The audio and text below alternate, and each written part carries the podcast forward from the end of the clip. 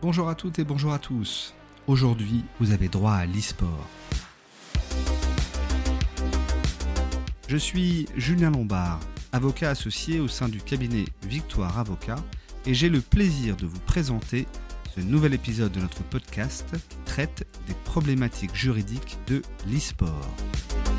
Je vais rencontrer aujourd'hui Pierre-André Gondrexon, dit PAG, est président de l'association LANA France et il s'y investit depuis plus de 20 ans. PAG est l'un des membres fondateurs de LAN Alliance et a participé à l'organisation de plus de 700 tournois e-sportifs. Plus récemment, il a rejoint la structure Francisport en participant à la rédaction du guide de l'organisateur d'événements e-sportifs et il anime régulièrement des ateliers, notamment durant la rentrée de Francisport en 2021. On discutera notamment des difficultés que peuvent rencontrer les associations e-sportives, que ce soit sur les embauches, les défraiements de bénévoles et les problématiques d'identification des participants dans le cadre de la remise de cash price. Cela nous permettra de commencer à toucher au sujet du règlement intérieur d'une compétition.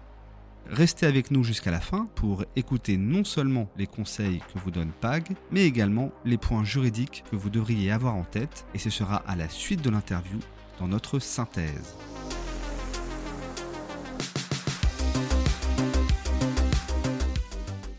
Bonjour Pierre-André. Bonjour. Merci de participer à ce podcast Droit à l'e-sport. Est-ce que pour commencer, tu pourrais un peu te présenter, notamment sur tes activités euh, e-sportives? Je suis le président actuel de l'association LANA France. Donc on est une association euh, loi 1901. Euh, on est basé à Nancy, en Meurthe-et-Moselle, dans le Grand Est. Je suis le président depuis quelques années seulement. Par contre, je fais partie de l'association depuis sa fondation en 2000. Donc c'est comme ça que je suis arrivé dans le monde du jeu vidéo, dans ce qu'on n'appelait pas encore l'e-sport à l'époque. Bien sûr. Comme beaucoup, on a commencé par des LAN, euh, des LAN à l'ancienne où chacun ramenait son ordinateur et, et on se branchait le temps d'un week-end pour jouer, pour jouer tous ensemble. Ouais. Bah voilà, on a fondé une asso pour mettre en commun euh, le matériel et avoir euh, euh, avoir accès à des salles de plus en plus grandes. Donc on avait déjà des certaines formes de problématiques euh, légales à l'époque qui euh, d'avoir d'avoir une assurance tout simplement Ouais. pour pour être capable de louer des salles dans lesquelles on pouvait se retrouver à 40 50 parce que à l'époque c'était ça ça ouais, ça attirait déjà pas mal de monde quoi. Ok. Voilà, ça c'est la première chose qu'on a fait. Pendant une dizaine d'années, on a fait des, des événements euh, de ce type-là. Ouais. Et on a fait, euh, ouais, on a fait partie des, des, des pionniers de, de l'e-sport français. Sur de 2001, à peu près, presque tous les ans, on a fait un événement qui s'appelait la Max LAN, qui était une LAN de plus en plus grande. La première, c'était euh, 200 personnes au Zénith euh, de Nancy. Et euh, on a monté jusqu'à no- no- notre point culminant, on va dire, cette LAN décade pour nos 10 ans à Épinal, euh, où on a eu 650 joueurs qui sont venus de euh, plus d'une dizaine de nationalités. On a eu, euh, je sais, j'ai plus le montant en tête, mais plusieurs milliers d'euros de, de dotation et tous les gros joueurs, euh, tous les gros joueurs StarCraft 2 et tous les gros joueurs CS de, de l'époque, euh, ils étaient là. Quoi. Ah, c'est excellent. Ouais, c'était c'était vraiment, c'était vraiment top. Quoi. On a vraiment fait partie de, de, ouais, de, ce- de ce mouvement initial, on va dire, qui a créé, le- qui a créé l'e-sport hein, à l'époque. Avec du public déjà? Il y avait du public ou pas? On avait déjà du public, ouais. Euh, alors on était à Épinal, donc on n'avait pas non plus des masses et des masses de, de personnes, mais ouais, on avait déjà, on avait déjà plusieurs centaines de, de visiteurs qui étaient venus euh, sur place. Bah, notamment via la, euh, on avait une petite, une petite scène dédiée Starcraft 2. On a Ponfétude qui était venu pour euh, commenter le tournoi. C'était un, un de leurs premiers événements euh, en ligne. Hein, c'était euh, pour les connaisseurs de Starcraft, c'était avant l'Iron Squid, etc. D'accord. Euh, mais ils avaient déjà lancé le, le projet au gaming à l'époque. Et du coup, alors, mini-scène où il y avait euh, entre 50 et 100 chaises, euh, c'était rempli tout le week-end. On a des photos, c'est Ah ouais. c'est rempli, rempli. Quoi. Puis on avait des joueurs comme, euh, encore une fois, ça parlera aux joueurs de StarCraft, mais voilà, Moment, Stéphano, euh, Laloche, ce genre de personnes. D'accord. Et depuis 2015 Euh, du coup, depuis 2015, euh, on, on s'est relancé vers un nouveau type d'événement. Donc, on, on a arrêté les événements où chacun ramenait son ordinateur. Euh, on s'est orienté vers des choses plus grand public et l'objectif, c'est d'essayer d'inclure le maximum de personnes. Donc, on s'est doté d'un parc d'ordinateurs. Donc, on a, une cinquantaine de PC, euh, on va dire des PC next-gen, des PC gamers, hein, qui font tourner tous les jeux du moment. Euh, une vingtaine de consoles, quatre casques de réalité virtuelle. Et l'objectif euh, aujourd'hui qu'on a, c'est de créer des événements euh, dans lesquels les participants peuvent venir sans payer, les mains dans les poches. C'est un peu ce qu'on fait. L'objectif, c'est de faire du, ouais, de, on va dire un- le premier pas vers l'e-sport, du gaming, que ce soit du jeu libre ou du tournoi, mais euh, voilà, permettre à tout le monde de pratiquer sans avoir forcément besoin d'avoir une, grosse configuration à dispo et, sans avoir besoin de la ramener soi-même. D'accord. Avec un, avec un mixte, euh, avec un mix de, de, présentiel et d'à distance ou, ou uniquement du présentiel? Alors, on privilégie très largement le, présentiel. Nous, notre objectif, le, ce qu'on a tendance à dire, c'est on utilise les réseaux informatiques pour créer du réseau humain, euh, du réseau social. Un des intérêts justement d'avoir le, le, parc matériel mis à disposition, c'est que bah, on fait tourner les joueurs en fait quand ils viennent sur un événement, quand ils viennent sur un week-end. Mm-hmm. Euh, S'il y a 50 ordinateurs, on fait tourner 200, 300 joueurs dessus et euh, ils font une partie, par exemple, sur un tournoi League of Legends, ils arrivent à 5, ils font leur partie, euh, ils, gagnent, une perte, peu importe. Dans tous les cas, ils quittent le, les PC et ils attendent leur prochain match. Et le prochain match, bah voilà, il peut être dans une heure, une heure et demie. Et entre temps, bah, ils discutent ensemble, ils vont faire le tour du salon, voir d'autres stands, etc. Donc le, le ouais, l'objectif, il est aussi, euh, il est, il est aussi là, c'est d'assurer ce présentiel. Alors évidemment, on a fait du de, en ligne pendant les, bah, pendant le confinement, tout simplement, hein. mm-hmm. euh, vu qu'on pouvait plus faire de, de, d'événements en place, euh, en place. Bien sûr. Sur les, pas le tout premier confinement, mais sur les trois qu'on suivi, il y a eu trois vagues, de, on va dire, de, de, confinement, surtout pendant les vacances scolaires où on a fait des événements en ligne, euh, tournois et jeux libres. Euh, là, l'objectif, c'était d'occuper un maximum les gens. Mais bon, notre ADN, ça reste le présentiel. Hein. Se voir en vrai, quoi, pour échanger. Ouais, ouais, non, mais c'est, c'est-à-dire qu'il y a un double objectif qui est à la fois la compétition de l'e-sport, mais, mais, mais surtout aussi la, la, la rencontre et la réunion de d'e-sportifs, euh, finalement, euh, en physique et, et euh, il y a un objet social dans, dans, dans ton activité. Ouais, c'est, oui, c'est vrai. C'est vrai qu'on a, on a moins l'aspect compétition haut niveau comme on l'a eu à une époque. ça nous arrive encore. Ben, on a fait il y a, il y a deux semaines avec la, la, la Maxland Bagarre, mmh qui est un événement dédié aux jeux de combat, sur lesquels on a fait venir des bah, on avait de la, la dotation, euh, on avait 4000 euros de, de, dotation sur quatre tournois, euh, et on a eu des, des joueurs euh, top FR qui sont venus, mais la majorité de nos événements sont plutôt orientés grand public. On appellera ça comme on veut, loisirs, amateurs, semi-amateurs, mais on ne vise pas majoritairement les, les, les, les joueurs professionnels. L'idée, c'est ça, ouais, c'est de faire venir les e-sportifs pour qu'ils bah, pour qu'ils pour qu'ils se rendent compte aussi, parce que c'est Internet c'est bien, mais la vraie vie c'est bien aussi. Et c'est comme ça que beaucoup de que beaucoup d'équipes ont commencé d'ailleurs c'est en, se regroupant sur Internet, en échangeant et en se regroupant physiquement sur des événements pour des compétitions. Euh, ça aide à souder, ça aide à souder des équipes, hein, tout simplement. Donc voilà, on a un peu cette plateforme à la fois pour faire découvrir le tournoi aux débutants et euh, pour euh, aider des équipes qui se construisent à voilà à se dire bah voilà on, est capable d'aller sur un événement et, de faire une compétition tous ensemble.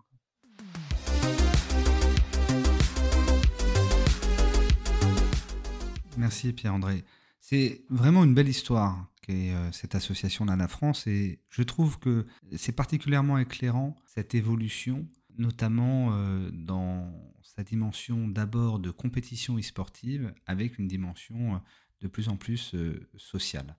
Merci donc pour cette présentation et, et maintenant, si tu le veux bien, entrons dans le vif du sujet, c'est-à-dire le partage des problématiques juridiques que toi, en tant que président de l'ANA France, tu rencontres euh, au quotidien.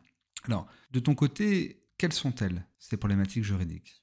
Celles, celles qui, on va dire, qui sont à la fois les plus récentes et qui nous ont peut-être, on va dire, posé le plus de, questions récemment. Tout ce qui touche à l'embauche. Hein. Récemment, on a eu euh, sur l'été 2021, euh, on a pris un, CDD pendant deux mois pour, faire des animations l'été. Comme on n'avait pas embauché depuis très longtemps, on n'avait plus les compétences en interne de comment faire un contrat de travail, une déclaration d'embauche, etc. On a aussi régulièrement eu des questions sur tout ce qui est dotation, euh, comment on, comment on effectue les, comment on peut s'assurer qu'on donne l'argent aux bonnes personnes, qu'est-ce qu'on a le droit de pas faire ou pas. Je te coupe juste sur le contrat, c'est-à-dire que le contrat c'était un CDD saisonnier, j'imagine. Ouais, c'était un CDD. Euh, ouais, vraiment. Euh, alors, je sais pas exactement ce qu'on appelle saisonnier. C'était, c'est pas un contrat qui est contractuellement renouvelé toutes les saisons, mais c'était vraiment un CDD de deux mois pour l'été, pour gérer de parce qu'on avait une activité de euh, avec tous les centres, euh, centres, on va dire centres de loisirs euh, qui ont lieu l'été. On a eu plusieurs animations des, des, mercredis, des samedis, des, des, semaines entières d'événements, de, et on avait besoin de quelqu'un qui soit là pendant les deux mois, qui soit capable de gérer le matériel, euh, l'installer, le désinstaller, et puis faire les animations en elles-mêmes. Qui a rédigé le contrat Qui est allé chercher des informations sur la déclaration d'embauche? C'est c'est un comptable? Vous êtes allé voir le, le comptable de l'association ou vous avez ça Vous avez fait ça vous-même ou? Alors on est, euh, bah on est allé voir notre, notre, trésorier qui est comptable de formation pour la partie euh, pour la partie financière, pour la partie tout simplement euh, mhm. calculer combien ça allait nous coûter, parce que autant prendre voilà prendre le montant du SMIC et faire x2 pour se dire que c'est deux mois, ça va, c'était à notre portée. Mais c'est vrai que tout ce qui était tout ce qui est impôts, taxes, charges sociales, bah voilà, on savait qu'il y en avait, mais clairement on le savait pas du tout. Donc là, on a la chance d'avoir un d'avoir un, un, comptable de formation dans dans, dans l'assaut. Mmh donc c'est lui qui s'est chargé de toutes ces démarches là. Euh, il a passé du temps, évidemment, à retrouver un peu toutes les infos, puis à nous remonter tout ça, à bien présenter tout ça euh, au niveau du, du, du conseil d'administration pour que tout le monde comprenne euh, ces problématiques-là. Euh, donc là, c'était la partie financière et financière et comptable. Euh, D'un point de vue administratif, pour faciliter les démarches, on s'est rapproché, on, est, on a utilisé le service qui s'appelle chèque emploi associatif, qui est, un, qui est un service de l'URSSAF, euh, qui permet de faciliter pas mal de démarches euh, notamment bah, sur la ouais, sur la déclaration de la déclaration d'embauche, sur la création des fiches de paye. Euh, tout ça c'est tout ça c'est géré par eux. Et, euh, et, ça nous a aussi servi un petit peu de comment comment dire ça? De, de, de, de, dispatchage vers tous les contacts qu'on devait prendre. Euh, donc euh, pour tout ce qui est voilà, on a on a pris contact avec Malakoff Humanis, on a pris tout ce qui est prévoyance, toutes les caisses, etc. Je les ai plus tout en tête, mais c'est tout un ensemble de choses où on savait qu'il y avait des démarches à faire, on les avait clairement pas en tête. Mhm. Et euh, l'avantage de, de, de, on va dire ce double avantage à la fois euh, du comptable et à la fois euh, de, du CEA, c'est que ça nous a permis d'identifier toutes les étapes, toutes les, toutes les tâches à réaliser. Quoi. Ce, ah. qui, ce qui a pas toujours été très simple. Euh, je ne sais pas s'il y a des gens de l'URSSAF qui nous écoutent, j'espère qu'ils le prendront pas mal, mais s'inscrire à l'URSSAF, c'était pas évident évident. En termes de disponibilité euh, parce qu'aussi parce qu'on est beaucoup de bénévoles donc on travaille plutôt pour l'association euh, les soirs et les week-ends et forcément ben, à l'URSSAF euh, ils sont plutôt ouverts sur les heures de bureau évidemment hein, donc clairement ça ça ça a pas aidé mais ouais les premiers les premières démarches euh, c'était pas évident. Là où il fallait peut-être faire attention lors de l'embauche de ces CDD c'était de se prendre bien en amont par rapport à la date à laquelle vous vouliez que cette personne commence à travailler. C'est-à-dire que, comme tu dis, le manque de disponibilité de l'URSSAF fait que euh, si on s'y prend euh, une semaine ou deux semaines avant, bah, on risque de se retrouver en grande difficulté et de pas avoir les choses au carré au moment de la compétition. Euh, alors que d'avoir prévu les choses en amont par le conseil d'administration, la partie financière, puis ensuite la partie juridique, etc., vous a permis de respecter ces délais-là. Eh ben c'est c'est exactement ce qui nous est arrivé. On était euh, on s'y est pris trop tard euh, tout mmh. simplement. Euh, autant on avait anticipé la partie coût etc. Ça bah, parce que en interne on avait les, les, ressources et les connaissances donc on, on a réussi à être relativement rapide là-dessus et à être dans les temps. Par contre on n'avait clairement pas anticipé le, les délais, mmh. les délais de validation, les délais de bah, d'apprendre hein, tout simplement les, tous les formulaires à remplir etc. Et c'est vrai que clairement si c'est ça c'est clairement une erreur qu'on a faite et qu'on refera plus. Mmh euh, et que je déconseille aux gens de faire. Euh, si vous voulez embaucher, euh, réfléchissez, réfléchissez-y à l'avance parce que euh, parce qu'en fait tout simplement il y a des il y a des il y a des démarches et, et ces démarches elles prennent du temps. C'est même si même si vous savez qui vous voulez embaucher, même si vous savez que vous avez la trésorerie et l'argent pour, les démarches prennent du temps, les dossiers prennent du temps à valider, ça doit passer. J'ai pas le détail de pour, du pourquoi mmh. du comment, hein, mais clairement ça a pris du temps. Mmh. et, et entre la demande initiale et le, et le moment où on a eu tout de validé, donc le, le compte validé avec les accès au site internet, avec euh, le, le, contrat validé, etc. Euh, je pense qu'il s'est passé bien trois mois, facilement trois mois. Ouais. Et on a commencé une activité alors qu'on avait on avait une déclaration préalable d'embauche. Hein, on avait on avait fait euh, on avait un document écrit, on avait trouvé un template qui allait bien. On a on avait eu un contact avec une juriste qui nous avait aidé là-dessus pour la partie rédaction. Parce que le CEA permet de, un, un template, on va dire, un, un formulaire de déclaration préalable à l'embauche. Mais euh, comme on avait, comme on était en retard, on avait, on, a eu l'aide d'une personne qui est juriste, qui nous avait trouvé un, un, voilà, un document qui nous l'avait adapté à nos, à nos besoins à nous. Euh, un, modèle de contrat de travail ou un Au moins légalement, on était carré. Quoi. Les deux, ouais, les deux. D'abord la, la déclaration préalable à l'embauche parce qu'on savait qu'on l'aurait pas dans, ouais. on l'aurait pas dans, on savait qu'on n'aurait pas la déclaration préalable dans les la DPE. Euh, et puis il y avait des subventions, il y avait des aides euh, financières qui dépendaient de ça. Donc on a déjà, ouais, la déclaration préalable à l'embauche, on l'a rédigée avec la personne juriste, en espérant avoir le temps de rattraper par la suite euh, avec le CEA, le chèque emploi associatif. Euh, et comme on s'est retrouvé euh, euh quelques jours avant le, le, le, début de contrat euh, à pas avoir de pas avoir de documents et on sentait bien que ça irait pas non plus euh, côté euh, côté CEA au niveau des délais on serait pas dans les temps. Euh, on est retourné voir cette personne qui nous a fait un contrat de travail avec lequel on a on a rédigé un contrat de travail et, et, et heureusement on a eu cette, cette personne là qui, qui, nous a aidé euh, bon on aurait aussi pu faire les choses de manière pas propre mais ça aurait pas été sérieux quoi. Est-ce que tu sais quel type de contrat de travail à durée déterminée vous avez sélectionné? Je suis alors je suis pas sûr de savoir comment répondre. non, c'est vrai. En fait, le principe, c'est que le contrat de travail à durée indéterminée, c'est euh, la règle. Et si tu veux embaucher quelqu'un à durée déterminée, c'est une exception. Et pour que euh, ça soit une exception, il faut que tu rentres dans une des cases du contrat à durée déterminée. Donc, par exemple, tu as le contrat à durée déterminée pour euh, accroissement temporaire d'activité, euh, tu as contrat durée déterminé pour euh, remplacement d'un arrêt maladie, contrat durée déterminé pour euh, saisonnier. On va dire c'est un mix un peu entre sur euh, l'accroissement d'activité, mais en même temps juste une activité tout court qui tombe en période de saison, comme ce que tu peux avoir sur sur les, les, régions viticoles, etc. Euh, tu as le contrat durée déterminé e-sportif. C'est pas l'objet de, de, notre échange, mais c'est rentrer dans une des exceptions en fait du contrat à durée euh, déterminée. Et donc ma question c'était euh, est-ce que euh, tu sais quelle exception a été sélectionnée pour pour ce contrat-là? Oui, oui, tout à fait. On était dans le cadre d'une une hausse exceptionnelle, je crois, de, de l'activité. parce qu'on savait que sur ces deux mois-là, on avait eu beaucoup de. Ouais, ouais, hausse temporaire d'activité. Ouais. Bon, clairement, on n'est pas saisonnier. On, comme bah, on l'a, on l'a pas précisé en amont, mais c'est vrai qu'on on, est organisateur d'événements, on n'est pas encadrant de joueurs, on n'a pas, on n'est pas une équipe e-sport, on n'a pas ni joueur ni équipe, c'est pas notre vocation. Donc ouais, ce, ce contrat-là non plus euh, ne, ne mmh. passait pas. Euh, on s'est enfin ouais, on a fait un compte. D'ailleurs, notre contrat de travail est très proche de ce qui se fait dans l'événementiel. Euh, au niveau convention collective, on est chez Syntec par exemple, mmh. si ça peut parler. Euh, mais ouais, c'était c'était là ouais, mmh. une hausse euh, Ouais, hausse, hausse d'activité, c'était ça. C'est important de le dire parce que je, je, pense que beaucoup de personnes, euh, à la fois dans le secteur et puis même au-delà, sont un peu focalisées sur euh, le contrat euh, e-sportif en disant c'est un petit peu le nerf de la guerre et c'est ce qui changera tout le système et tout le secteur et ça permettra énormément de développement et de facilité pour les acteurs. C'est vrai, mais ouais, il faut pas oublier qu'il y a aujourd'hui des choses qui existent euh, et qui permettent, notamment euh, pour les organisateurs d'événements, comme tout type d'organisateur d'événements, il n'y a pas euh, un cas spécifique de l'e-sport là-dessus, et qui donc passe par des contrats tout à fait classiques. Et comme tu dis, sur le, le, contrat à durée déterminée pour accroissement temporaire d'activité, bah c'est voilà un CDD qui existe depuis des dizaines d'années et qui et qui fonctionne qui fonctionne très bien.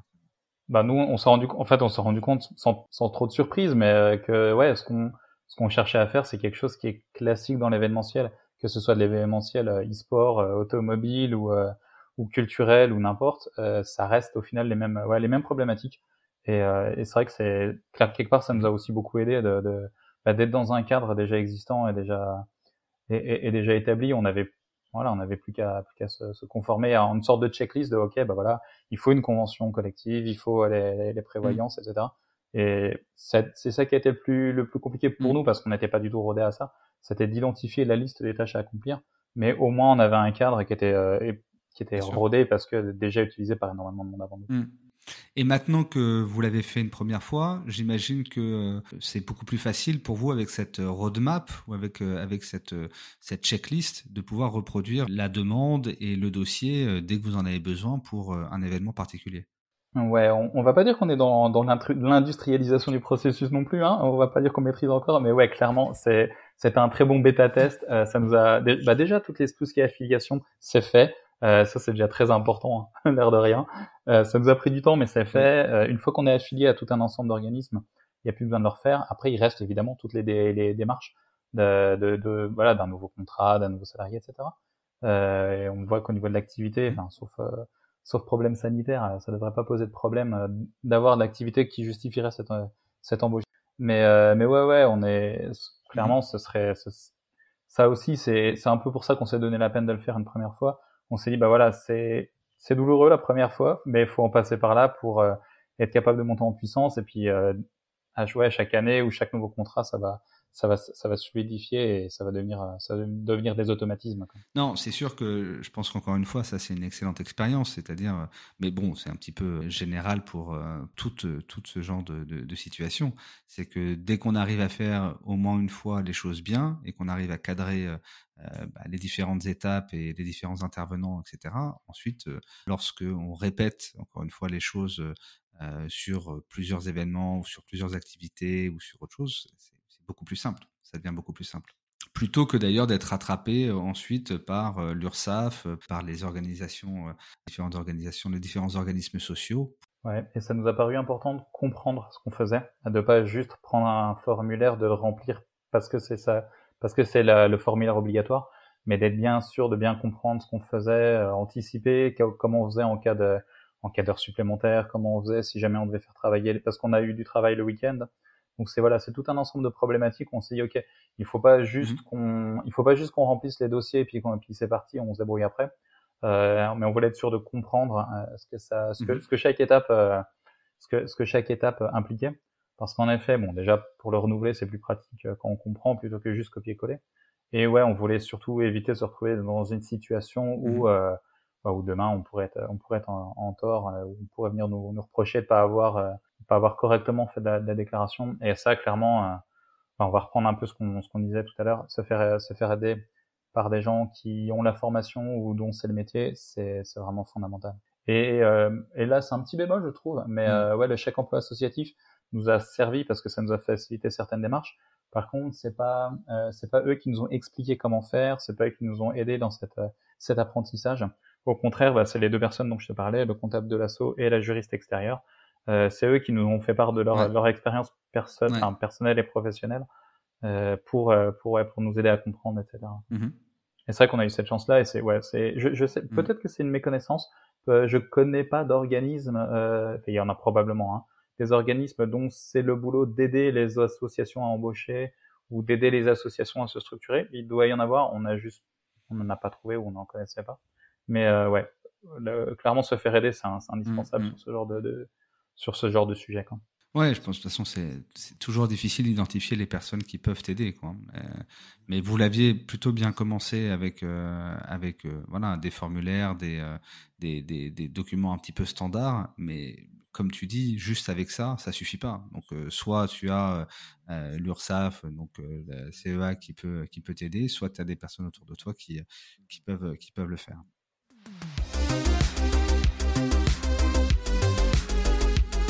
Ok, donc ça c'était un c'était un beau sujet euh, de difficultés quotidiennes euh, rencontrées euh, pour pour la question des embauches. Tu avais un autre sujet également à, à développer?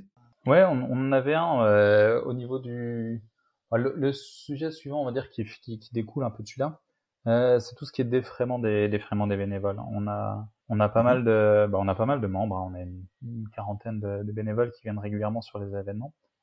et nous, un de nos objectifs, c'est de se dire les les, nos bénévoles, ils viennent pour travailler hein, sur les événements. C'est pas c'est pas un emploi, on n'est pas salarié. Mais euh, quand on vient sur un événement, on fait le montage. Euh, voilà, on porte des tables, des chaises, euh, on va brancher des câbles, on fait jouer les gens, mais on, on joue plus nous pendant les événements. Quoi. on s'est dit, bah si les gens ils donnent du temps, si les gens ils donnent de l'énergie, si on peut leur éviter de donner de l'argent, c'est pas plus mal. Et, mhm. et ça veut dire qu'on, on en fait, on défraie les, nos bénévoles quand on va sur un événement. Bah mhm. voilà, s'il y a besoin de prendre un train, c'est l'asso qui paye. S'il y a euh, le repas de midi, c'est l'asso qui paye. Euh, si on va loin et qu'on a besoin de prendre un hôtel, c'est l'asso qui paye. Tous ces défraiements-là, euh, c'est bah, l'asso qui paye. Et on, s'est rendu compte qu'au début, bah, quand on n'était pas trop nombreux, c'était pas trop compliqué. Hein. On, on, y allait à trois ou quatre, on avait la CV de l'asso, c'était facile, voilà, on payait avec la carte bancaire et puis c'était réglé quoi. Sauf que bah, plus on est nombreux et plus on se dispatche sur les événements et plus il a fallu mettre en place eh ben tout, tout un système de défraiement, de notes de frais, euh, parce que bah, encore une fois, on a notre notre cher trésorier et comptable qui veille au grain de, de côté administratif. Il nous a dit bah on peut juste pas, euh, on peut juste pas avoir un relevé relevé bancaire où on dit bah euh, ok bah j'envoie. Combien vous avez de bénévoles aujourd'hui? On a, on a une quarantaine de membres. Euh, allez, on a une quarantaine de membres réguliers actifs qui sont officiellement des membres de l'association. Euh, et sur ça, on a entre 15 et 20 personnes qui font partie du, du conseil d'administration, qui sont, euh, qui vont, qui prennent part aux décisions, qui sont aussi, qui font avancer l'association, la, soit sur les côtés administratifs, soit sur l'organisation des événements en amont. Euh, tout ce qui est voilà, faire des plans, mmh. faire des, faire des, des, des, des devis, organiser les tournois en amont, les structures, etc. Donc voilà, on a, on a, on a ce niveau à peu près des personnes. Et on est présent sur quatre départements. Entre 15 et 40 personnes à gérer pour le défraiement. Ouais, c'est ça, c'est ça. Idéalement, on essaie de faire en sorte que, que les gens du conseil d'administration qui, qui avancent de l'argent, c'est mieux. Mais ouais, en fait, bon, idéalement, on aimerait que l'association paye tout en amont. Clairement, c'est pas toujours possible. un exemple vraiment mmh tout simple, le billet de train, c'est plus simple si chaque bénévole prend son billet de train plutôt qu'il y ait une personne qui soit obligée de tout centraliser. Quoi. Entre, voilà, je sais pas, enfin, voilà, de, quelle gare on vient, à quelle gare on va, en fonction de si la personne elle, elle, est entre 18 et 25 ans ou pas, si elle a une carte de réduction ou pas, voilà, si elle sait à quelle heure elle vient ou pas. Tout, tout ça fait que pour des raisons pratiques, c'est beaucoup plus simple si c'est le bénévole qui peut qui peut avancer l'argent, mais derrière il faut rembourser. Et, mmh. euh, et c'est ce remboursement-là où bah mmh. voilà, c'est bien beau de faire un virement depuis le compte de, de, de compte bancaire, mais euh, comme on va vers une, une, relative professionnalisation, en, tout cas de, de l'association et de, et de nos méthodes, euh, bah notre, ouais, notre, notre, comptable, notre trésorier, il nous a dit euh, voilà, faut, faut que la comptable soit carrée. Euh, euh, on est obligé de dire pourquoi l'argent sort du compte bancaire et pour être obligé de le dire, faut pas juste se le dire entre nous. oui, nous on est au courant, mais si on est audité, si on a l'URSSAF qui vient, si ceci, si cela.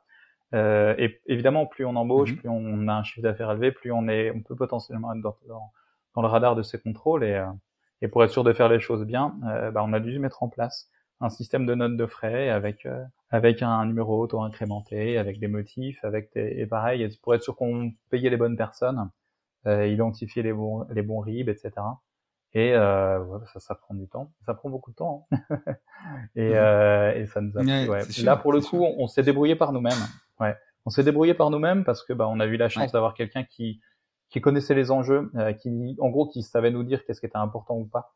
Euh, donc on a on a pris on a créé un outil. Euh, bon, on n'a pas cherché très compliqué, hein, mais euh, avec avec un outil Google Sheet mmh. sur lequel on peut voilà générer nos nos fiches de remboursement. Euh, voilà, être sûr qu'on a les bons tickets de caisse, qu'on a les bonnes photos, ce genre de choses, et, et puis mmh. acculturer les gens aussi, euh, l'air de rien, dire que bah voilà, un, un, un, ticket de carte bleue, c'est pas suffisant pour être une preuve d'achat. Il faut une vraie facture du magasin, il faut voir le numéro de sirette, ce genre de choses. C'est voilà, c'est tous ces éléments-là. Euh, si on n'en est pas conscient, on se dit juste bah voilà, il a avancé de l'argent, je le rembourse, puis c'est tout quoi. Il y a, y a, pas besoin d'aller plus loin.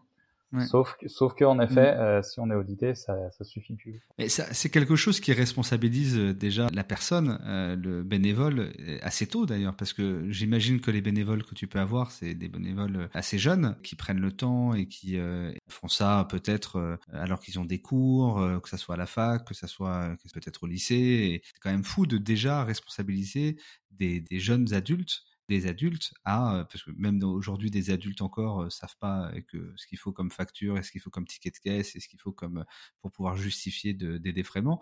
Mais, ça aussi, ça fait partie, ça fait partie du quotidien, j'imagine, de votre association là-dessus. Ouais, c'est vrai que bah, comme je te le disais, on est plutôt une asso de gens pour travailler que pour profiter, et c'est ce qu'on explique aussi aux plus jeunes d'entre nous. En général, ça rebute pas les gens parce que les gens qui nous rejoignent sont des gens qui ont envie bah, d'apprendre, d'être progressés. Et oui, on a pas mal de jeunes. Hein. Les, gens, en général, quand ils nous rejoignent, ils ont mhm. entre 18 et 25 ans. Et on a des, parfois des 16-18 qui nous rejoignent. Et, euh, et euh, oui, oui, il faut les responsabiliser. Mais d'un autre côté, quand, en tout cas, c'est notre ressenti jusqu'ici, hein, quand on donne des responsabilités aux gens, on s'est toujours rendu compte que bah, les gens sont fiables. En fait, si on leur explique, si on leur dit pas juste euh, donne-moi le ticket, bon bah voilà, forcément il va donner un ticket. Quoi. Mais si on leur explique qu'il me faut ceci, il faut cela, et qu'on l'explique en amont, euh, ça, pour le coup, ça a été plutôt bien, bien, mm. bien adopté euh, dans l'assaut.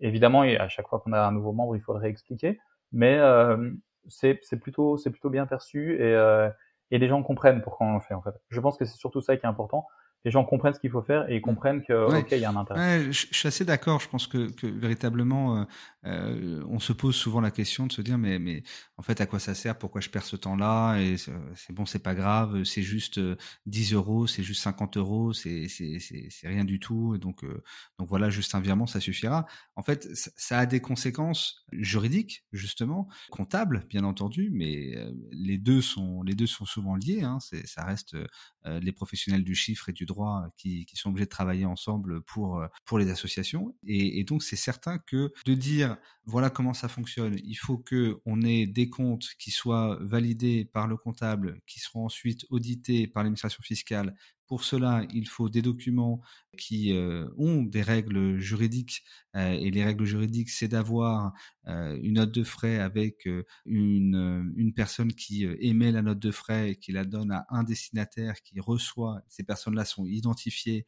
Qu'ensuite, on ait des montants avec une partie hors taxe, une partie TVA, qu'on ait ensuite, etc., etc. Tout ça, c'est le fil logique pour que, au bout du compte, on ait une association qui fonctionne. Oui, en effet. Et c'est vrai qu'il y a à la fois un côté défensif et un côté euh, offensif, on va dire, sur ce genre de choses. Le, premier, le premier objectif, c'était évidemment de ne pas pouvoir se faire attaquer par l'URSSAF ou par qui que ce soit si jamais on, on, avait un audit ou un contrôle. Euh, mais le côté bénéfique des choses euh, derrière, c'est euh, déjà nous, on est plus rigoureux, on progresse tous, on apprend un peu à tout le monde à faire les choses. Euh, ça nous permet aussi nous en interne, maintenant qu'on a un processus, bah voilà, les, après chaque événement, on rappelle aux gens, tiens, oublie pas de faire tes notes de frais, oublie pas ceci, cela. Et du coup, on est, on, on l'a tous plus en esprit, donc les remboursements arrivent mmh. plus vite. On se retrouve pas comme il y a quelques années avec euh, bah, des gens qui euh, tous les tous les trois mois euh, avancent un billet de train et à la fin de l'année, ah bah tiens, euh, l'assaut elle me doit 500 euros quoi. Je sais pas, oui bah c'est c'est beaucoup d'argent. Ça aurait été mieux que tu nous préviennes au fur et à mesure. Quoi. Et, et, et, ça, pour, pour le bénévole, c'est beaucoup d'argent mobilisé. Pour l'assaut, ça peut éventuellement être une dépense qu'on avait oubliée qu'on aurait dû anticiper évidemment, mais voilà, qu'on a oublié, ça fait jamais trop plaisir. Et euh, on s'est aussi rendu compte que, euh, que en, en, dehors de ça, ça nous permettait d'avoir des chiffres qui étaient, qui étaient carrés, ça nous permettait de nous professionnaliser. Tu parlais de TVA, aujourd'hui on n'en paye pas parce qu'on n'est pas encore dans les seuils, par contre on est vraiment limite. Euh, Si on n'avait pas eu le Covid qui avait fait baisser l'activité, probablement qu'on devrait en payer aujourd'hui. On mhm. pense que ça va finir par nous arriver, que ce soit les TVA, les impôts sur les sociétés. Ça, c'est un peu nos, nos, futurs, nos futurs défis. On n'y est pas encore, mais on sait qu'on va y arriver. Et on sait que mmh. le fait de faire de la compta aujourd'hui correcte, de comptabiliser nos notes de frais correctement, c'est une étape nécessaire et euh, ça nous évite d'avoir un gros gros palier à prendre en une seule fois. Mmh. On fait étape par étape, une marche par une marche. On mmh. fait notre compta, on fait nos notes de frais. Et aussi dans tout ce qui est euh, subvention, aide publique, on, on, voit aussi que euh, entre euh, les premières années où on nous demandait, bah, envoyez-nous le voilà, quand quand quand on fait une demande d'aide de subvention à une institution publique, Souvent, ils nous demandent les mêmes choses, les statuts, le compte, compte rendu d'AG, mais aussi euh, le bilan de l'année passée. Bah, quand dans le bilan, on envoie euh, voilà un petit tableau avec euh, trois lignes et deux colonnes, c'est pas du tout le même ressenti que quand on envoie un vrai résultat comptable et qu'on est capable de montrer qu'on a une vraie compta carré derrière. Il y a aussi un gage de sérieux qui est donné mmh. derrière qui montre que bah voilà, on est sérieux dans nos événements, mais on est aussi sérieux dans notre administration et, et notre comptabilité. Quoi.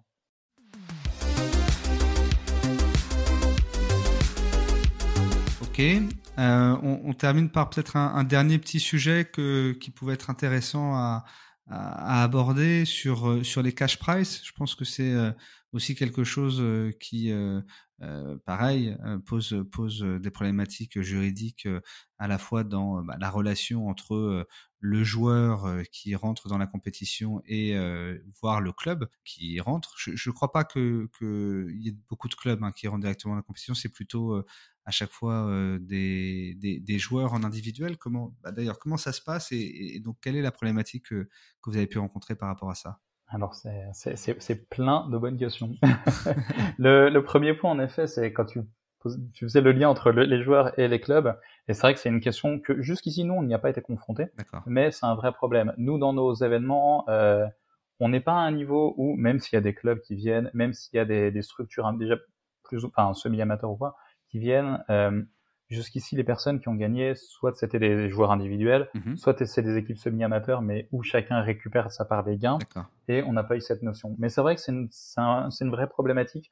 Euh, S'il y a une équipe euh, structurée euh, qui vient, euh, qui est-ce qui touche le cash, cash prize pour une, pour une équipe? Est-ce que est-ce que c'est la structure ou est-ce que c'est mhm. chacun des mhm. joueurs? Et c'est vrai que ça, bah, ça, les structures peuvent elles-mêmes avoir des contrats d'encadrement qui, qui prévoient ce genre de ce genre de clauses.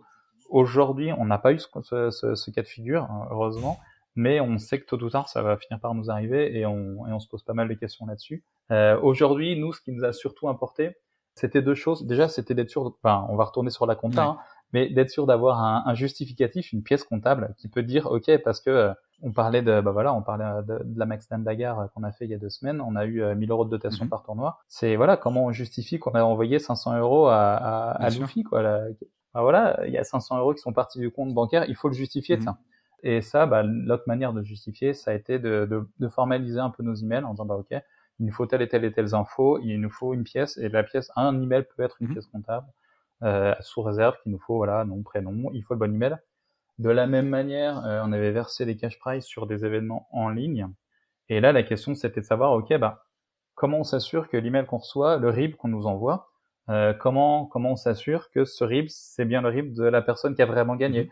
que c'est pas un petit malin qui connaît le système qui nous envoie un email en disant bah voilà merci d'envoyer ça sur mon PayPal et, nous on paye quoi. Mhm. Donc ouais ça c'était cette double problématique euh, que auquel on a réussi à répondre un peu par nous-mêmes. Euh, la partie identification ça a été de se fier sur tout ce qui est inscription. Ouais.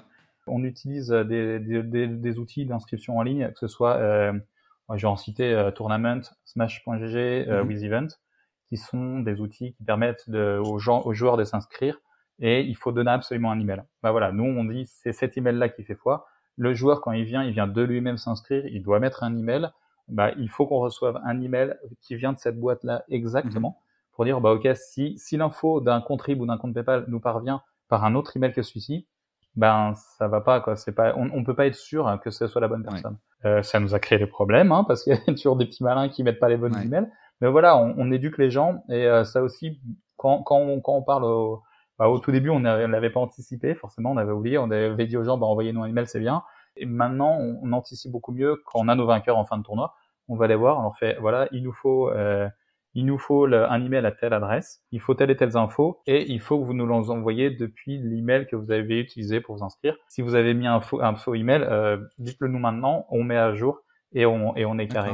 Et donc voilà, on utilise ces deux pièces-là, à la fois le côté euh, email, email pour justifier l'identité de la personne, et on utilise bah, l'email reçu pour euh, la, la, la, la, partie paiement pour indiquer euh, quel, quel, montant est envoyé. Quoi. Mais, juste, juste sur cette question-là, est-ce que c'est, comment dire, vous présentez déjà les, les attentes que vous avez par rapport à ça dans votre bulletin d'inscription ou dans votre règlement intérieur de compétition ou, ou pas du tout? C'est quelque chose qui, qui se fait sur place ou qui se fait, comme tu dis, euh, après avoir euh, désigné les vainqueurs alors, on a la procédure en interne, euh, on devrait le rajouter dans, le, dans, le, dans, nos règlements. la majorité de nos tournois sont sans dotation, donc on se pose pas la question, mmh mais on devrait, on devrait le faire, on, on sait qu'on devrait le faire. D'accord.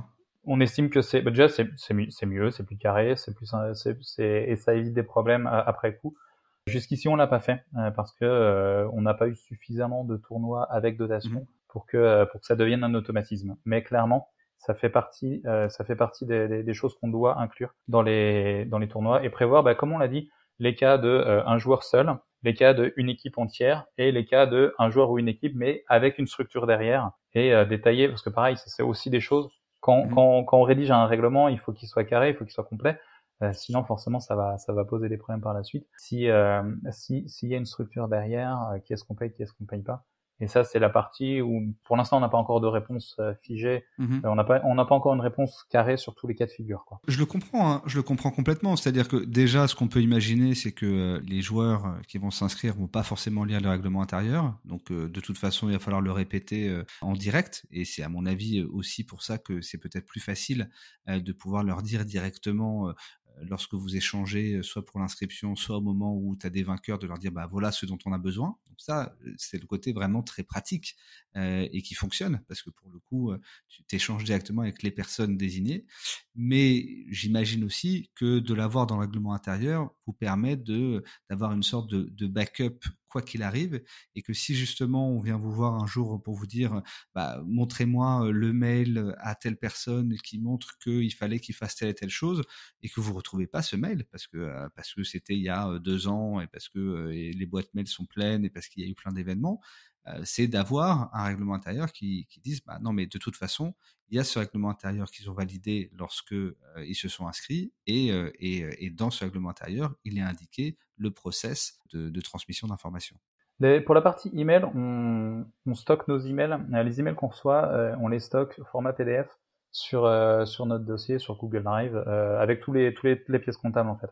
Donc pour la partie audit, là pour le coup c'est la solution qu'on a trouvée. Parce que bah, encore une fois, on a un trésorier qui est comptable et, et qui, qui fait de l'audit et, et, qui nous a sensibilisé à ce genre de problème. Donc ouais, ça, ça pour le coup on, on stocke. Si on vient nous voir demain, euh, ça on, est, on est géré. Mais ça reste que de l'audit, ça reste que du contrôle, donc on pourra le prouver. Par contre, en effet, en cas de litige sur le coup, hein, euh, on n'a pas de moyen aujourd'hui de dire bah vous étiez prévenu, euh, les règles du jeu étaient fixées à l'avance, Euh, on peut, on peut pas prouver aujourd'hui, en effet, aux, joueurs, oui, bah oui, euh, c'est comme ça que ça se passe, c'est pas autrement. Quoi. De la même manière, on pourrait aussi parler des moyens de paiement qu'on utilise. Euh, aujourd'hui, pour des questions de traçabilité, on fait des virements PayPal ou RIB. si demain, enfin RIB ou compte bancaire, si demain on nous dit, bah, je vais être payé en chèque ou je vais être payé en liquide, ben, on va dire non parce que pour nous, ce serait galère et ce serait pas évident à, à retracer derrière. Mais c'est vrai que clairement, ça, ça éviterait des problèmes si on pouvait le mettre dans le règlement tout le monde est prévenu à l'avance et tout le monde l'accepte au moment de, au moment de s'inscrire.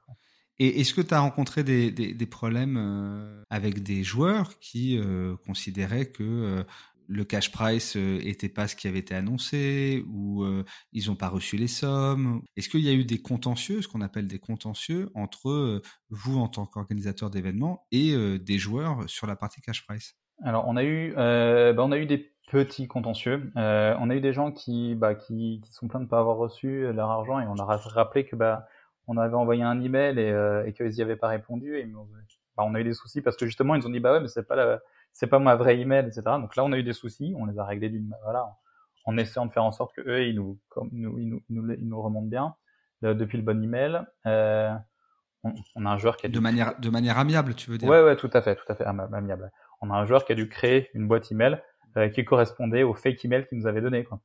Et euh, voilà, il avait créé une email bidon, euh, il, avait saisi un email bidon. Heureusement qu'elle était disponible. Heureusement, l'adresse était disponible, il l'a créé et puis voilà, c'était réglé. Mais ouais, il y a, y a, de ça. Euh, on a eu aussi le cas d'une équipe. En fait, un joueur avait dit, bah ok, euh, payez-moi pour tout le monde. payez-moi pour tout le monde, je m'arrange après, je fais des virements PayPal, etc. Quoi.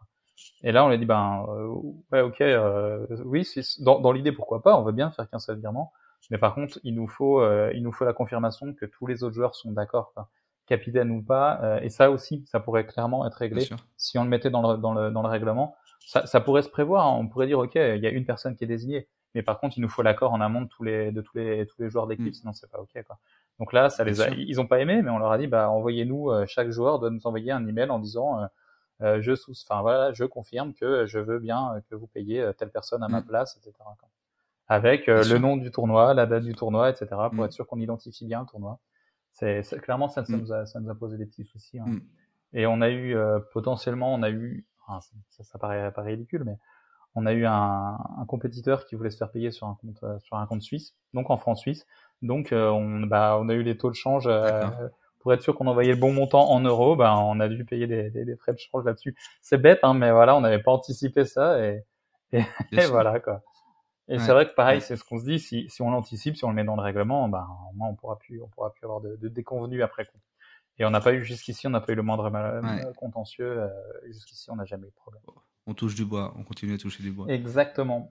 C'est sûr que euh, dès que les choses sont, écrites et sont posées, euh, ça permet de pouvoir euh, s'appuyer dessus pour prendre une position qui est entendable normalement par, par l'autre partie. Après, il y a des débats sur ce qui est écrit, ce qui est convenu, est-ce que c'est équilibré entre les uns et les autres? Et ça, c'est un autre débat et, à ce stade et au niveau euh, où euh, on est dans le cadre d'une compétition, c'est simplement le règlement intérieur de la compétition qui suffit pour lister les règles de la compétition elle-même.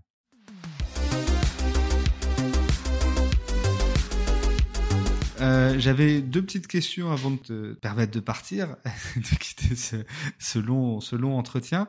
Je voulais euh, savoir quel, quel conseil euh, tu donnerais à des personnes qui ont des, qui rencontrent des problèmes juridiques. Comment, comme tu disais, t'en parlais un petit peu déjà dans, dans la première partie sur l'embauche des bénévoles et sur le défraiement des, des bénévoles, mais où trouves-tu ces informations de manière générale, au-delà de la question de l'embauche, mais où trouves-tu des informations juridiques de manière générale et quels seraient les conseils que tu pourrais donner pour trouver des informations euh, qui répondent à tes problématiques euh, au quotidien? Alors je dirais euh, évidemment se faire, se faire accompagner, soit par des membres de, de, de, de l'association, soit par d'autres, et par des gens dont c'est la formation, la formation ou le métier, par des gens qui, qui savent pas parce qu'ils ont lu sur un forum mmh. ou sur un site, mais qui savent parce qu'ils ont appris, parce qu'ils ont eu des cours avec des, des professionnels, etc. Euh, ça, ça me paraît, euh, ça me paraît indispensable parce que sinon on n'est jamais à l'abri d'une erreur ou d'une incompréhension, etc.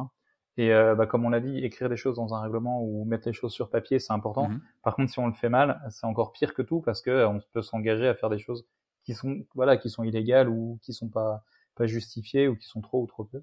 Euh, et ouais, ce serait se faire, enca- se, se faire encadrer. Euh, pas hésiter à aller solliciter euh, ce qu'on a vraiment tardé à Mhm. faire, euh, aller solliciter des associations qui ont aucun rapport avec le jeu vidéo. Euh, à l'exception évidemment de, de- des associations qui veulent encadrer des joueurs Mhm. e-sport parce que là il y a un cadre légal différent, mais toutes celles qui veulent euh, défra- défrayer un bénévole, euh, enfin voilà, défrayer un bénévole, faire des virements en cash et embaucher quelqu'un, tout ça c'est des problématiques au final qui sont pas liées à l'e-sport, qui sont pas liées aux jeux vidéo. N'importe quelle euh, association sportive ou culturelle euh, peut avoir eu les mêmes a, eu les mêmes problèmes et euh, aura les réponses équivalentes en fait. Et ça c'est c'est clairement quelque chose euh, qu'il faut Bien sûr. auquel il faut pas hésiter euh, et aller voir des experts de la comptabilité, Mhm. du, de- du droit, des juristes et, et pourquoi pas des ressources humaines aussi. Ouais, ne, ne pas hésiter à avouer son son incohérence, son incompétence euh, dans ce domaine dans ces domaines-là et à aller se faire aider par des experts. Et Francis Sport évidemment. Hmm. On est membre euh, Francis Sport. oui, on est Ouais. ouais, on est membre Francis Sport. Euh, on, on a toujours essayé de faire partie au sein de l'ANA France des différents regroupements qu'on pu avoir. On était membre de, de l'ANA Alliance aussi à l'époque. Euh, on travaille beaucoup avec beaucoup d'autres assos. On croit à l'entraide. Euh, encore une fois, Mhm. hein, si on a des problématiques, il y a de fortes chances que quelqu'un d'autre les ait eu avant nous. Euh, Francis a déjà rédigé des, des guides, par exemple, Bien pour l'organisation d'événements, euh, ou qui présentent aussi certains aspects légaux, notamment tout ce qui Mhm. est euh, euh, les limites sur les cash prizes, euh, les limites aussi, on n'en a pas parlé, mais il y a tout ce qui est euh, euh, majeur mineur, comment s'assurer qu'un joueur est majeur, ce genre de choses, c'est des choses importantes. Euh, respect de la propriété intellectuelle. Euh, L'avantage de Francis Sport, c'est qu'il y a des, des ressources disponibles sur le site et euh, en tant que en tant que, que membre, on a accès au serveur Discord sur lesquels on peut on peut facilement poser des questions. Il y a souvent des gens qui répondent et parce qu'il y a souvent des gens qui ont eu les mêmes problématiques. C'est un peu c'est un peu un, un Mhm. moyen d'avoir accès à des à des gens qui ont eu les mêmes problèmes avant. Bien sûr. Ouais. Non, non, c'est clair. Ok. Bah, très bon, très bon conseil. Dernière question. Qu'est-ce que tu attends toi Quelles sont tes attentes, tout simplement, sur euh, sur l'e-sport de manière générale, mais surtout sur euh, les problématiques euh, juridiques et institutionnelles auxquelles l'e-sport est confronté et, doit y répondre dans, dans les années qui viennent. Qu'est-ce que qu'est-ce que t'en penses? Il y a beaucoup, beaucoup de choses, hein, clairement. Il y a déjà beaucoup de choses qui ont été faites. Il y a beaucoup de choses qui ont été faites sur euh, la partie encadrement des, joueurs. Clairement, tout le monde était d'accord que la partie encadrement des joueurs, encadrement des dotations, euh, c'était les, les- les sujets les plus importants. Là, c'est mon avis perso, mais je pense que faciliter les choses euh, pour les petits organisateurs et pour les petites euh, structures encadrantes de joueurs, ça pourrait être un bon moyen de faciliter le, le développement du, Mhm. de, de- de- de tous ces acteurs émergents, on va dire, toutes les, toutes les contraintes qui sont mises sur la dotation, etc. Il y a beaucoup de choses qui protègent les, les, les gens et qui évitent les abus, c'est très bien. Maintenant, je trouve que ce serait idéal si on pouvait avoir une, un ensemble de solutions, pas juste une solution qui Mhm. à, à appliquer à tout le monde, mais un panel de solutions qui serait adapté en fonction des tailles d'événements, en fonction des tailles de structures. Euh, je pense que ça pourrait être, euh, ça pourrait être pas mal. Un exemple, c'est vraiment un exemple euh, comme ça, hein, mais par exemple, euh, on n'a pas le droit de récupérer de, sur des compétitions en ligne. Il y a des problématiques de, de, de dotation, de cash prize, etc. Y compris dans un cas du- d'un événement qui serait à but caritatif, par exemple. quoi. Euh, Mhm. Imaginons on veut faire un événement, euh, un tournoi en ligne avec euh, une, du cash prize pour les vainqueurs, Mhm. mais avec plus d'argent récolté via les inscriptions que reversé via le cash prize. Euh, pour des raisons légales, c'est pas possible ou compliqué. Alors que d'un point de vue voilà, d'un point de vue éthique, a priori, ça pose pas de souci quoi. Dans les événements physiques, par exemple une tombola, il n'y a pas de problème. C'est ce voilà, c'est ce genre de facilité, Mhm, on va dire, mhm. qui pour moi pourrait être, euh, d'un point de vue légal, pourrait être euh, des, des bonnes prochaines étapes. Il y a d'autres, euh, ouais, il y avait deux autres petits points aussi. Il y avait la, il y a un sujet de, la, de faire baisser la TVA aussi pour les événements e-sport, euh, euh, sur les billets d'entrée par exemple, ce qui pourrait faciliter un peu la, ce serait une aide fiscale hein, pour les organisateurs Ouais. d'événements. Là, c'est plutôt, c'est plutôt vraiment un, un côté fiscal et, et, et euh, financier. Et il y avait le côté, il y a une loi qui est passée il y a pas longtemps euh, sur la- l'encadrement des joueurs, Ouais. euh, des joueurs e-sport, euh, à, plus, à plus forte raison sur. Ça fait, ça fait l'objet d'une actualité ça juridique. Euh, ouais. Ouais, là, tout ce qui est euh, Le, le contrôle d'honorabilité. voilà, exactement, c'est ça. Le, dans l'idée, c'est top, hein, clairement. hein, c'est, je pense que c'est une bonne chose. Après, la, la question, ça va être comment ça va être mis en place. Euh, si on fait les parallèles avec euh, avec le sport traditionnel ou euh, c'est chaque. On va avoir le décret, ouais. Ouais, c'est ça, exactement. Si euh, si voilà, qui, qui va qui va qui va avoir ce droit de contrôle, qui va avoir ce et, et qui va être sujet à ce contrôle Est-ce que euh, est-ce que c'est juste les gens qui encadrent des joueurs? Est-ce que les organisateurs d'événements vont, les- vont être concernés aussi? Est-ce que les éditeurs, pourquoi pas, vont être voilà. Là, on attend plutôt en effet de voir le, décret et comment il va s'appliquer, mais bon, pour, l'instant, a priori, ça va plutôt dans, le bon sens. Bah, il, il, faut en effet que Francis Sport euh, se mettre en relation avec, euh, avec le, ministère des Sports pour essayer d'appuyer et d'avoir une influence sur, euh, sur la rédaction du décret et, en fait que les différents acteurs puissent anticiper ce qui va être, ce qui va être décidé pour, pour s'adapter ensuite. Idéalement. Oui, ça idéalement. ça, va être, ça, va être, un peu ton boulot, a priori. On verra. Écoute, moi, je, moi, je suis pas juriste, moi. moi, j'organise des événements non, mais c'est vrai que c'est une vraie problématique et il va falloir des vrais, des vrais experts à la fois d'encadrement et à la fois du, du, côté légal. Et encore une fois, je pense que euh, ça revient à un sujet qu'on a évoqué. Je trouve que c'est toujours pertinent de euh, regarder ce qui a été fait au préalable, de regarder ce qui a été fait dans le monde du sport, parce que ça existe déjà dans le monde du sport. Donc, euh, regardons ce qui est fait, regardons ce qui est pertinent et appliquons, appliquons à l'e-sport ce qui est pertinent dans le sport et n'appliquons pas ce qui ne l'est pas. Quoi. C'est un peu, ouais, c'est, un peu ça que j'attends, on va dire, dans le monde. Très bon mot, très bon mot de la fin. Merci beaucoup. Bah, merci à toi.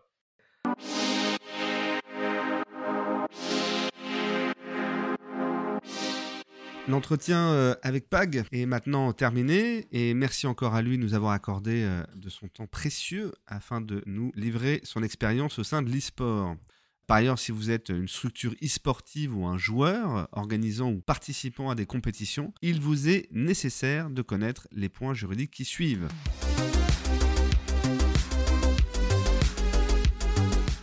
Commençons par nous pencher sur le statut des membres d'une association. C'est vrai que le plus souvent, c'est sur le bénévolat qu'une association fonde son activité mais il arrive qu'elle puisse être contrainte ou surtout qu'elle puisse souhaiter embaucher un ou plusieurs salariés.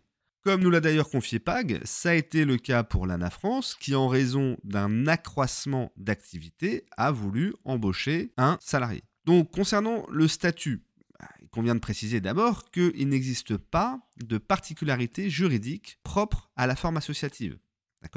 L'embauche d'un salarié est conditionnée aux mêmes exigences pour une société et l'association sera en mesure d'y avoir recours dès lors que l'association est dûment déclarée. Sur les principes du contrat de travail en France, nous avons tout d'abord le contrat à durée indéterminée qui est la règle et il est possible d'avoir certaines exceptions notamment avec le contrat à durée déterminée tels que pour le remplacement d'une absence, ou alors pour l'accroissement temporaire de l'activité de l'association, ou pour un emploi saisonnier, comme pour les entreprises. Lorsque le salarié est employé, il est soumis au droit du travail ainsi qu'au régime de la sécurité sociale, ce qui s'avère donc identique à un salarié d'une entreprise. Qu'il s'agisse des dispositions relatives à l'embauche, au licenciement ou encore au congé payé. Pour faciliter la procédure d'embauche, l'association peut avoir recours à certaines aides mises en place, telles que le chèque emploi associatif ou encore le dispositif Impact Emploi. D'ailleurs, comme euh, précisé dans, dans l'interview, l'ANA France utilise le chèque emploi associatif, ce qui lui permet de gérer gratuitement les formalités liées à l'embauche et à la gestion de ses salariés.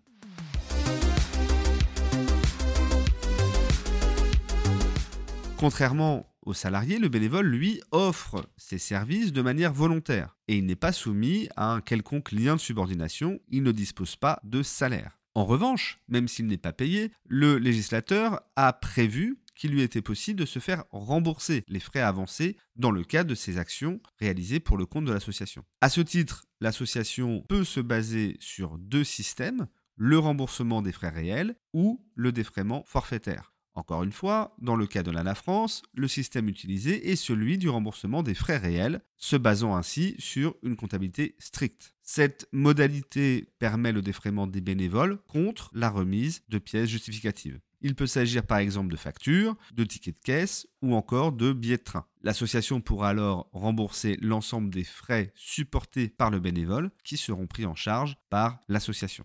L'association devra toutefois veiller à ce qu'il soit proportionnel à l'activité, d'accord? Afin de ne pas être requalifié en revenu pour le bénévole. Et c'est pourquoi il est nécessaire et même indispensable que l'association obtienne les notes de frais servant à prouver les sommes remboursées et les activités qui s'y attachent. Si l'association ne choisit pas le remboursement des frais réels, elle pourra opter pour le défraiement forfaitaire. L'association n'aura pas, dans ce cas, à remettre de pièces justificatives pour prouver les dépenses. L'association devra juste être en mesure de produire une approximation suffisante des frais engagés par ses bénévoles afin d'y appliquer un taux forfaitaire.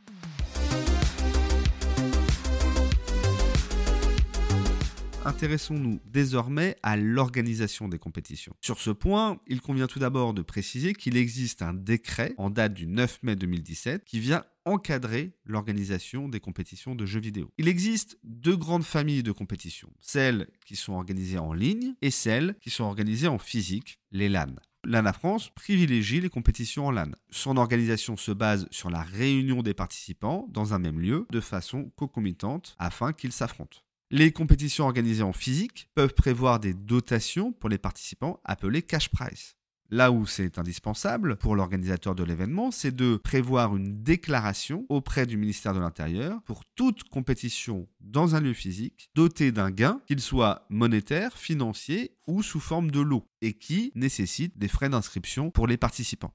Attention, parce qu'en l'absence de dossier ou dans le cas d'un dossier incomplet, l'organisateur risque tout simplement une amende. Par ailleurs, il faut que l'intégralité de l'argent généré par la vente des droits d'inscription des joueurs soit reversée dans l'organisation de la compétition. En effet, c'est pour éviter de tomber dans un système de gains s'apparentant aux loteries. Il est donc interdit pour l'organisateur de faire du bénéfice sur les frais d'inscription. De plus, il est intéressant de préciser qu'à l'inverse des LAN, les compétitions en ligne ne peuvent être payantes en France. Concernant le montant des cash price, il faut savoir que si le montant total des gains alloués aux participants est supérieur à 10 000 euros, les organisateurs doivent justifier de l'existence d'un mécanisme qui garantit son versement en totalité. L'organisateur pourra par exemple mettre en place une sûreté ou euh, une fiducie ou une assurance ou encore un compte sous séquestre.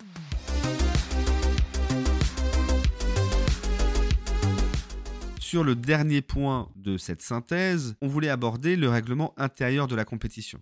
Il faut préciser que celui-ci n'est pas obligatoire, mais il peut s'avérer nécessaire en raison de l'ampleur de la compétition. Pour des raisons de, prévention, il est en effet privilégié d'établir des règles communes en amont de l'événement et de les diffuser aux participants. Ça sera alors à l'organisateur d'adapter ce règlement à la compétition. On pourra y trouver des articles ou des provisions relatifs à l'inscription de la compétition, aux règles du jeu, au matériel sur lequel les participants joueront, au déroulement de la compétition. Et donc ce document pourra même prévoir certaines interdictions ou encore des règles de bonne conduite.